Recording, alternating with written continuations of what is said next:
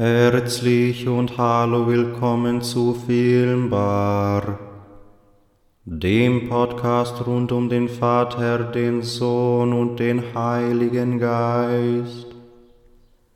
Reicht einander die Hand und fangt an zu beten.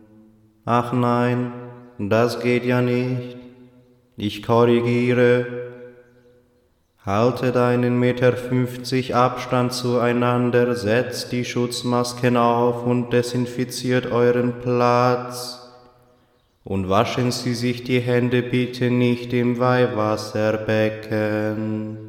Der Spendenkorb am Ende des Gottesdienstes wird mit einem Kartenlesengerät gefüllt sein, welches kontaktloses Bezahlen ermöglicht. Halten Sie Ihre EC-Karten bereit, es gehen auch Mastercard und Visa.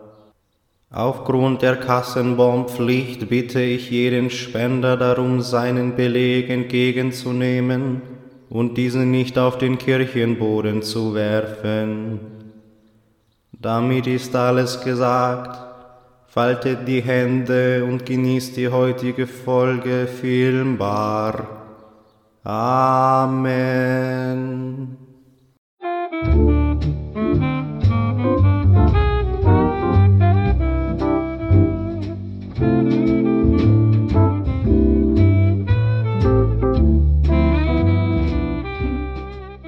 Vielen Dank an den Priester für diese wunderbare herzliche Begrüßung. Ich bringe dann den Spendenkorb nachher wieder vor zum Altar. Heute ist Freitag, der 29. Mai 2020. Und das wissen wir alle, ist der Tag der Büroklammer in den USA. Und dazu möchte ich gleich vorweg mal eine kleine Geschichte erzählen. Ich habe nämlich mal bei Galileo war das, glaube ich, einen Beitrag gesehen zu einem Mann, der es geschafft hat, sich hochzuhandeln von einer Büroklammer bis zu einem Haus. Der Typ heißt Kyle McDonald und hat damals, das war 2007 glaube ich, auf Craigslist eine rote Büroklammer zum Tausch angeboten mit der Beschreibung, ich möchte über diese Büroklammer mit Ihnen ins Geschäft kommen und sie gegen etwas Größeres oder Besseres eintauschen. Ein Stift beispielsweise oder einen Löffel. Die Anzeige hat jemand gelesen und er bekam dann einen Kuli aus Holz in Form eines Fisches. Darauf folgten dann ein Türgriff, ein Campingkocher, später dann sogar ein Schneemobil und irgendwann ein Nachmittag mit Alice Cooper. Ein Jahr und 14 Tauschgeschäfte später bot man ihm gegen eine Nebenrolle in einem Film von Schauspieler Corbin Burnson von äh, Raumschiff Enterprise dann schließlich ein Haus an. Ja, die Hütte war frisch renoviert und zweigeschossig und er hat sich dann gesagt, er zieht da mit seiner Freundin ein. Über diesen Tauschrausch hat er ein Buch geschrieben, äh, das heißt One Red Paperclip. Er ist zwar kein Spiegel-Bestseller geworden und äh, wirklich ein guter Autor ist er auch nicht, aber wenn jemand vorhat, Kyle McDonalds Idee nachzuahmen, dürfte das die passende Lektüre sein. Und apropos nachahmen, ähm, das hat auch ein Deutscher gemacht. Der Student Max Raschke hat aus Osnabrück ein Auto sich erhandelt und das alles ausgehend von einer Autogrammkarte des Fußballspielers Ansgar Brinkmann. Das Auto war zwar nur ein Opel Ascona Cabrio, aber hey, immerhin. Vom Materialwert her wäre die Autogrammkarte wahrscheinlich mehr wert gewesen, aber als Student ist man natürlich zufrieden mit dem, was man bekommt. Ich finde die Geschichte wirklich interessant, dass man sich von einem, von einer Büroklammer wenn man sich wirklich die Zeit dafür nimmt und das Ganze geschickt anstellt, hochhandeln kann zu einem Haus. Oder wie in dem Fall von dem Deutschen äh, ein Auto. Das ist wirklich, das ist halt echt eine nice Geschichte. Ich meine, da hat man echt ultra was zu erzählen. Außerdem, wir feiern heute Jubiläum. Der Tag heute markiert das zehnte Jubiläum zu Lena Meyer-Landruths Gewinn beim Eurovision Song Contest mit dem Lied Satellite. Das war der erste deutsche Sieg beim ESC seit 1982. Lena ist immer so ein Thema, die hat so eine sehr unique Art zu singen, so ein bisschen, man hört in den Liedern, wenn sie Englisch singt, immer diesen deutschen Akzent bisschen raus und hat irgendwie eine ganz eigene Betonung und, und Aussprache. Ich glaube, dass sie damals von ihrem Erfolg absolut überrannt worden ist. Ich meine, sie war 18 Jahre alt und hatte keinerlei Erfahrung im, im Showbusiness und wurde dann von Stefan Raab einfach, naja, ins, ins kalte Wasser geworfen. Aber naja, durch diese Feuertaufe hat sie es schnell gelernt, sich in ihrer Branche zurechtzufinden. Ja, und die, sie hat ja eine mega steile Karriere eigentlich hingelegt. In Deutschland ist sie wirklich absolut erfolgreich. Ich bin ganz ehrlich, ich feier's, dass Lena damals so viel Erfolg hatte beim ESC oder durch den ESC. Ich persönlich bin jetzt zwar kein besonderer Fan, aber ich weiß noch, als ich zehn Jahre alt war, habe ich Satellite auf meinem MP3-Player in Dauerschleife gehört. Das war das Lied ganz oben in meiner, in meiner Playlist. Ja, wilde Zeiten. Ja, und all dieses, diesen Erfolg hat sie Stefan Raab zu verdanken. Ich meine, er hat sie ja entdeckt und in der Zeit vom ESC so gemanagt. Und ohne Stefan Raab wäre das eigentlich alles nicht möglich gewesen, dass sie diesen Erfolg so hatte, wie, wie sie ihn jetzt hat. Ich glaube, was nicht nötig gewesen ist, war die Teilnahme am ESC 2011. Das hätte, glaube ich, nicht sein müssen, äh, weil da wurde sie, glaube ich, nur Zehnte oder so. Ja, das ist irgendwie. Also ich bin der Meinung, in, in so eine so eine Sachen sollte man wirklich einfach aufhören, wenn es am schönsten ist, weil in einem Jahr den ESC zu gewinnen und im nächsten Jahr nur Zehnter zu werden, ja, das ist jetzt. Ja, ist nicht so prickeln, aber ich meine, was soll's, gewonnen hat sie ja trotzdem.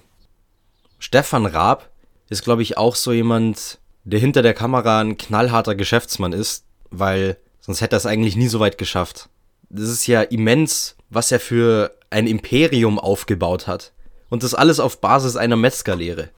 Viele haben ja immer den, den Raab-Humor kritisiert, weil er immer auf Kosten anderer geht.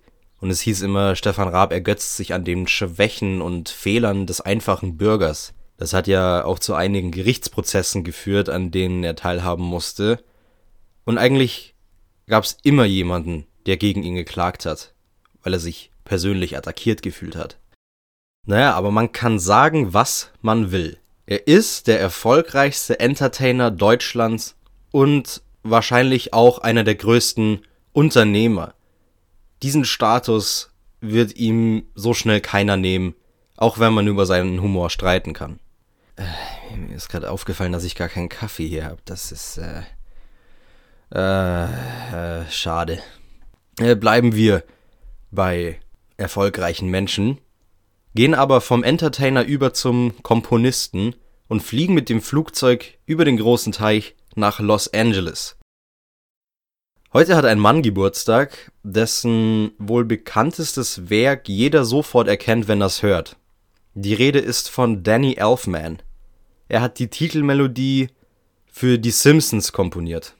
Musikalisch mitgewirkt hat er bei so sagenhaft vielen Filmproduktionen, das war mir im Vorfeld gar nicht bewusst, an wie vielen namenhaften Projekten er eigentlich gearbeitet hat. Das ist wirklich krass. Zum Beispiel Man in Black, Edward mit den Scherenhänden, Charlie und die Schokoladenfabrik, Mission Impossible, American Hustle, Hancock, Silver Linings und ich könnte noch ewig weitermachen. Seit 1980 waren es über 100 Film- und Fernsehproduktionen, bei denen er mitgearbeitet hat. Und er, er wurde, glaube ich, auch ähm, viermal für den Oscar nominiert, hat aber nie einen bekommen. Ja, finde ich wirklich schade für ihn, aber was nicht ist, kann ja noch werden. Und äh, diese Woche haben uns mal wieder Nachrichten aus den USA ereilt, die in mir das Blut zum Kochen bringen und ich meine Enttäuschung eigentlich überhaupt nicht in Worte fassen kann. Schon wieder ist ein schwarzer Mann durch die Hand eines Polizisten gestorben. Wie es 2014 schon bei Eric Garner der Fall war, haben die Beamten auch bei George Floyd nicht auf die Worte I can't breathe reagiert, während einer der Beamten mit seinem gesamten Gewicht auf dem Hals des Opfers lag und das über mehrere Minuten hinweg. Ja, was soll man dazu sagen? Er ist auf dem Hals von George Floyd gesessen und das über neun Minuten lang und während dieser ganzen Zeit hat Floyd darum gebeten, bitte von ihm runterzugehen. Er kann nicht atmen, er hat um Hilfe gerufen, aber die Beamten, die lieben Polizisten, haben einfach so getan, als würden sie es nicht hören und haben schön weitergemacht mit ihrer Festnahme. Die beiden, nein, es waren vier Beamte, die am Tatort waren, wurden nach diesem Vorfall entlassen. Wie viele schwarze Männer müssen bei einer Festnahme in den USA noch sterben, bis die zuständigen Behörden erkennen, dass es definitiv ein Rassismusproblem gibt in sämtlichen Polizeieinrichtungen der USA. Ich sage einfach nicht mehr dazu als ich bin absolut angewidert und alles andere als eine Änderung in irgendeiner Form im Polizeisystem der USA ist eine Beleidigung an jeden Afroamerikaner. Twitter hat es geschafft, dem zurzeit größten Problem der Amerikaner auf die Finger zu hauen, nachdem das soziale Netzwerk einen Tweet des US-Präsidenten mit inhaltlich irreführend gekennzeichnet hat. Und ich liebe es, dass sie das endlich gemacht haben. Das hätte schon eher passieren sollen. Hat sich der arme alte Mann darüber beschwert, dass er in seinem Recht der freien Meinungsäußerung eingeschränkt worden ist und droht der Plattform sogar mit Schließung. Jeder US-Amerikaner, der noch ganz bei Sinnen ist, tut mir wirklich unfassbar leid. Weil stellt euch mal vor, diese ganzen Dinge wie School-Shootings, Donald Trump, rassistische Tötung durch Polizeibeamte und all die anderen Dinge, die dort falsch laufen, würden bei uns passieren. Ich würde mich derartig schämen für mein Land, kommen wir weg von all den negativen Nachrichten da draußen und konzentrieren uns auf das heutige Hauptthema, nämlich dem Film Habemus Papam, ein Papst büxt aus, aus dem Jahr 2011. Der Film handelt von einem neu gewählten Papst, der sich seiner Aufgabe nicht gewachsen fühlt. Der neue Heilige Vater leidet an Depressionen und starken Selbstzweifeln, was seine neue Aufgabe angeht. Er zieht sich komplett zurück und schottet sich von der Außenwelt ab und flieht sogar aus dem Vatikan. Die Kardinäle, die aus aller Welt zusammengekommen sind, müssen in der Sixtinischen Kapelle verharren, bis der Wahlvorgang endgültig abgeschlossen ist. Während der Papst vermisst wird, wird der Presse gesagt, er habe sich in seine Gemächer zurückgezogen, um mit seiner neuen Aufgabe ins Reine zu kommen und zu beten. Ein bekannter Psychoanalytiker soll helfen, doch seine Versuche zum Papst durchzudringen schlagen fehl, da durch die Restriktionen, die von dem Vatikan erteilt worden sind, und die Einschränkung der Fragestellung die ordentliche Arbeit für den Psychoanalytiker nahezu unmöglich ist.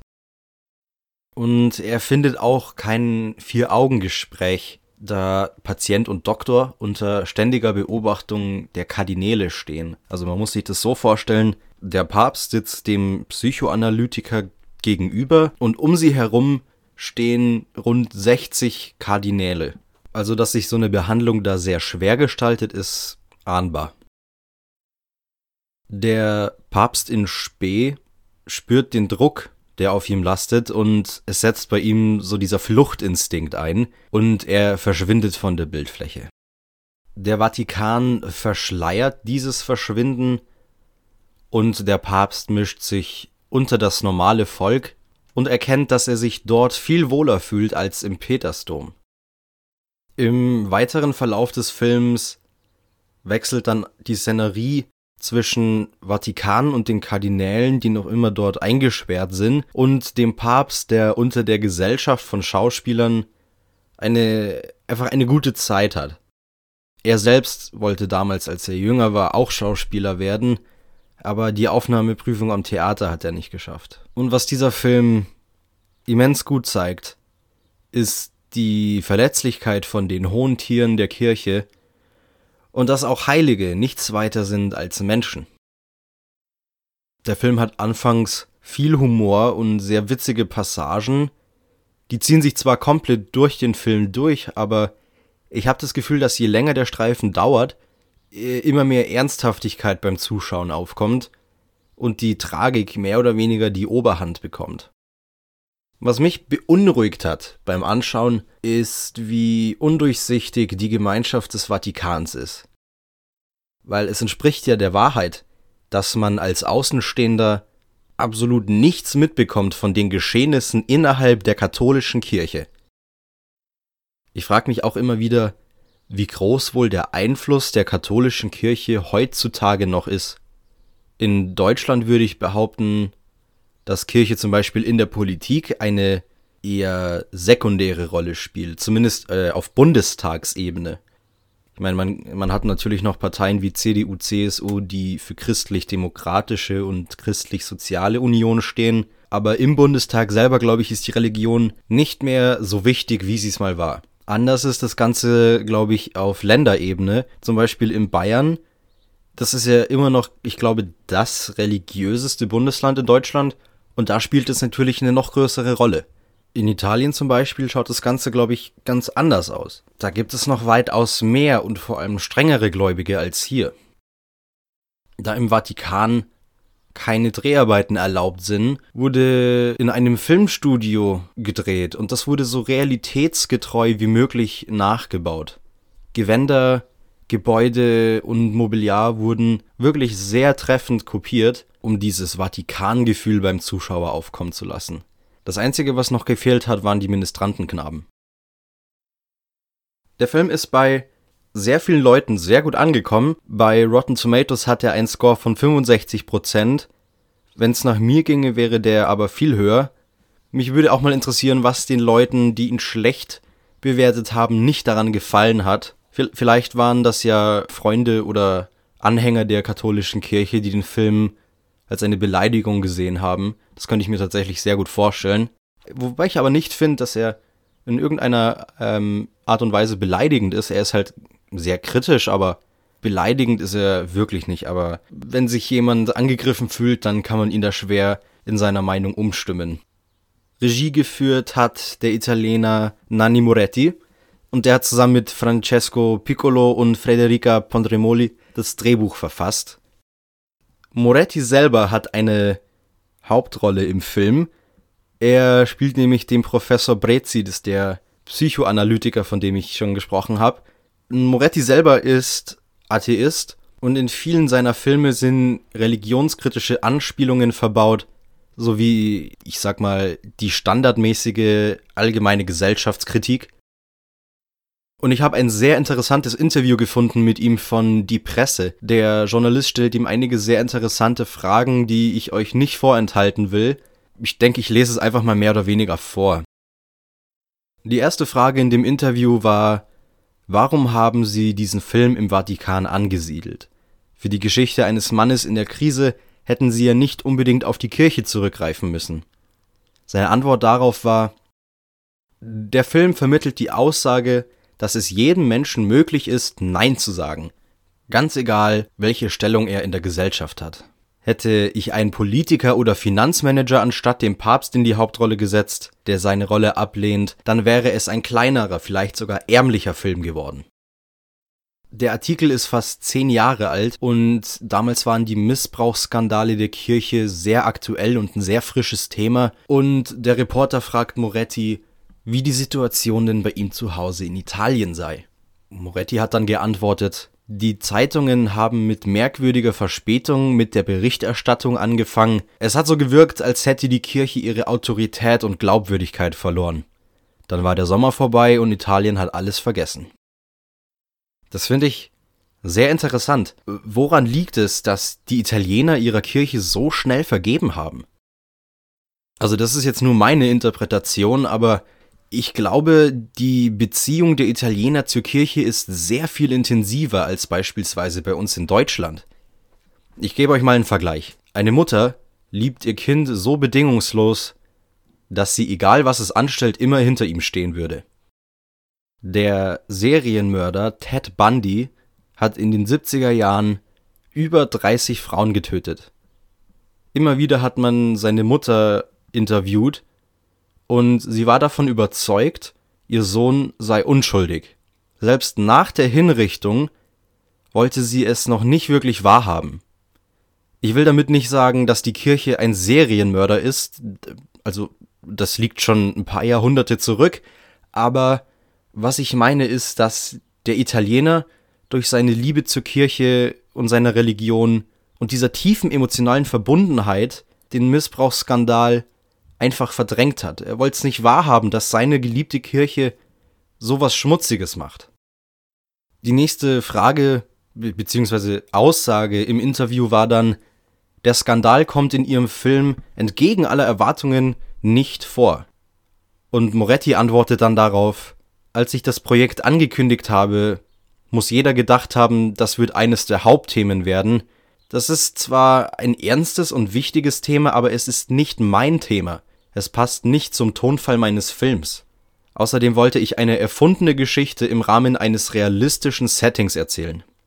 Es war, glaube ich, sehr gut, dass er dieses Thema nicht in sein, in sein Projekt mit eingebaut hat, weil zu der Zeit haben ohnehin schon genug Leute ihren Senf dazu gegeben und genug Menschen sich dazu geäußert und jeder hat gesagt, wie eklig es ist und wie, wie, wie schrecklich und was für eine Schande das für die katholische Kirche ist, was natürlich auch stimmt, aber irgendwie hätte das so ein bisschen den Charme von diesem Film weggenommen. Ich meine, die Tatsache, dass er es einfach ignoriert hat, ist irgendwie einfach gut. Es war gegen den Strom schwimmen zur Meinung, was äh, in der katholischen Kirche zurzeit falsch läuft. Ich meine, natürlich kritisiert auch im Film Moretti die Kirche, allerdings auf einer ganz anderen Ebene. Nicht auf diese wirkliche, realistische Begebenheit, die ganz aktuell war zu der Zeit. Der Film ist im Original auf Italienisch gedreht und Michel Piccoli, der Hauptdarsteller, ist Franzose. Anfangs war sich Moretti noch unsicher, ob er es ihm zutrauen kann, einen gesamten Spielfilm lang nur Italienisch zu reden, aber er meinte, es wäre eine Schande, jemanden wie Piccoli zu synchronisieren. Auf die Frage, wie die Zusammenarbeit mit Piccoli war, hat Moretti eine Geschichte vom Dreh erzählt, die ich so toll fand, äh, ich lese sie euch einfach im Ganzen vor. Die Zusammenarbeit war gut, aber es gab eine sehr anspruchsvolle und anstrengende Woche mit Nachtdrehs an Orten wie Kaufhäusern konnten wir zur Arbeitszeit tagsüber nicht filmen. Wir drehten also von 8 Uhr abends bis 6 Uhr morgens. Dann ging ich heim, schlief bis 2 Uhr nachmittags und war erholt. Aber nicht Piccoli. Der wurde jeden Tag lästiger. Am Ende dieser Woche lief ich im Kaufhaus herum und wollte noch mehr Szenen. Ich weiß eigentlich gar nicht warum. Wir hatten schon alles im Kasten, aber ich wollte einfach weitermachen. Da reichte es Piccoli. Er ist förmlich explodiert und begann herumzuschreien, und zwar auf Italienisch. Basta! Ich kann nicht mehr. Ich will in die wirkliche Welt zurück, diese Kinowelt ist doch zum Scheißen. so eine geile Aussage einfach. Am nächsten Tag telefonierte ich mit meinem 14-jährigen Sohn, um ihm diese Geschichte zu erzählen. Ich hoffte natürlich, dass er mich wieder aufrichten würde. Er hörte mir auch brav zu, aber was sagte er, als ich fertig war? Einfach nur Grande Piccoli. Eine schöne Geschichte, finde ich. So viel zu Nanni Moretti und seiner Zusammenarbeit mit Michel Piccoli. In der Playlist heute gibt es Lieder mit, ähm, ich sag mal, religiösen Titeln. In der Musikwelt spielt der Lobgesang, der sogenannte Gospel, eine sehr wichtige Rolle denn der Gospelgesang hat viele unterschiedliche Musikrichtungen hervorgebracht, zum Beispiel Country.